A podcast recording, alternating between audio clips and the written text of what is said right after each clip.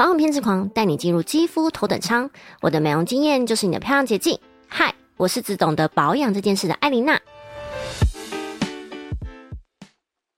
上个礼拜跟大家分享开刀的隆鼻手术嘛，今天就来讲讲不用动刀的隆鼻微整。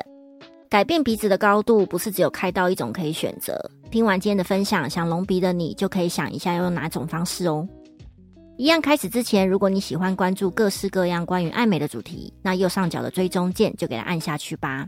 主题开始，鼻雕线是什么？简单来说，就是把线材放进鼻子的鼻梁里，去改善鼻梁的高度跟鼻头的挺度。举例盖房子来说，鼻雕线就很像钢筋，我们必须地基要打好钢筋，让塌塌的鼻子给撑起来。但撑起来它还是空心的嘛？这时就要利用填充物来把这些空心的地方补满，也就是灌水泥的概念。钢筋、水泥都有了，这栋房子才会稳，鼻子才会有像开刀的效果。而填充物有很多选择，像是玻尿酸、聚左旋乳酸、伊莲丝精灵针等等。除了玻尿酸是单纯的填充物以外，其他的都是偏向于胶原蛋白增生剂，但都可以算是填充物的一种。通常医生开口有两个地方，第一个是鼻头，第二个是三根的最高处，而打麻药也会在这两个地方。鼻雕线是属于可吸收缝线类型的，维持时间大约在一年左右，术后肿胀恢复大概五到七天就差不多。但朝天鼻就是所谓的猪鼻子或者鼻翼太宽太厚的这种类型，靠微整类很难达到手术效果。有这种鼻型困扰的，建议还是开刀啦。真的硬要讲的话，有些医生会选择在鼻翼两侧打一些肉毒，让鼻翼有短暂收缩的感觉。但老实说，效果不好也很没有必要。那一定会有人说啊，那干嘛不直接打填充物就好？鼻子本身也可以当一个钢筋的概念吧？其实要这样讲也没错，也有很多人单纯打玻尿酸童颜针把三根打高。但我必须说，单纯打填充物的鼻型没有那么好看。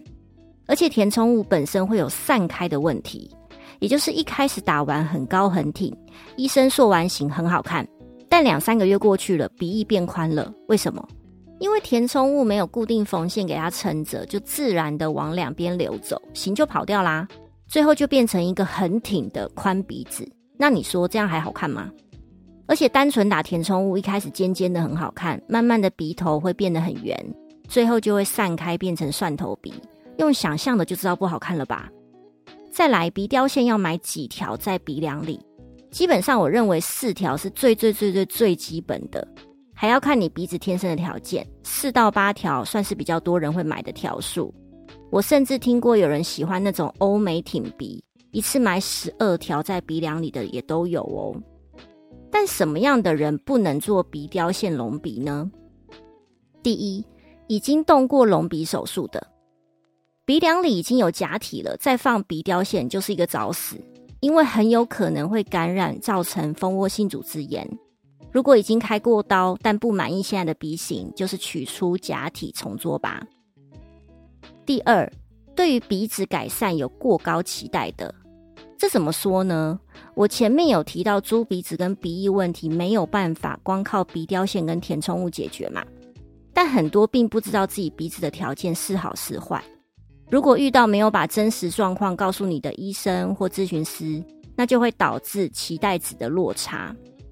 最简单的方式就是，你对着镜子平视，会看到自己鼻孔的，或者平视时鼻头比较朝上，还有鼻翼感觉就是往外扩散的。有以上几点的，如果你是想改善这些问题，不要想了，直接开刀手术，否则鼻雕线弄完你还是不会满意的。另外，术后的一个月内，有些人的鼻头线材会跑出来，这时要立刻回诊，请医生修掉线材，并看有没有发炎感染的问题。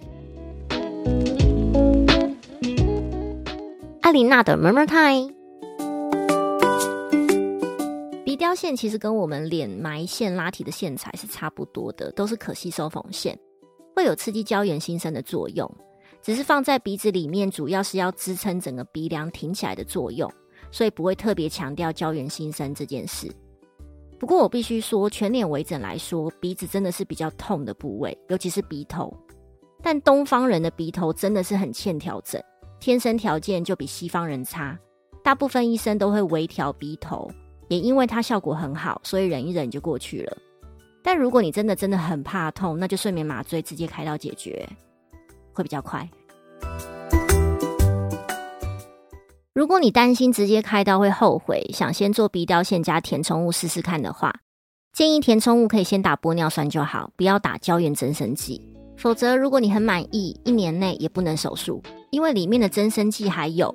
要开刀的话，要把增生剂刮除，在刮除的过程可能会把鼻子里面的组织也刮掉一些。重点还要等组织修复好，你才能手术，其实挺麻烦的。但玻尿酸不会增生，而且它代谢的也比较快，这样短期内如果要手术也比较没有问题。所谓的短期，大概是一年到一年半之间哦。好啦，今天的鼻雕线就分享到这边。如果有问题想问的，都可以透过留言或评论让我知道哦。我们的整形大小事讲了眼睛、鼻子，那下周就来讲讲下巴吧。如果有下颚后缩跟短小问题的，下周也来听听开刀可以怎么解决这个问题吧。我是艾琳娜，晚安。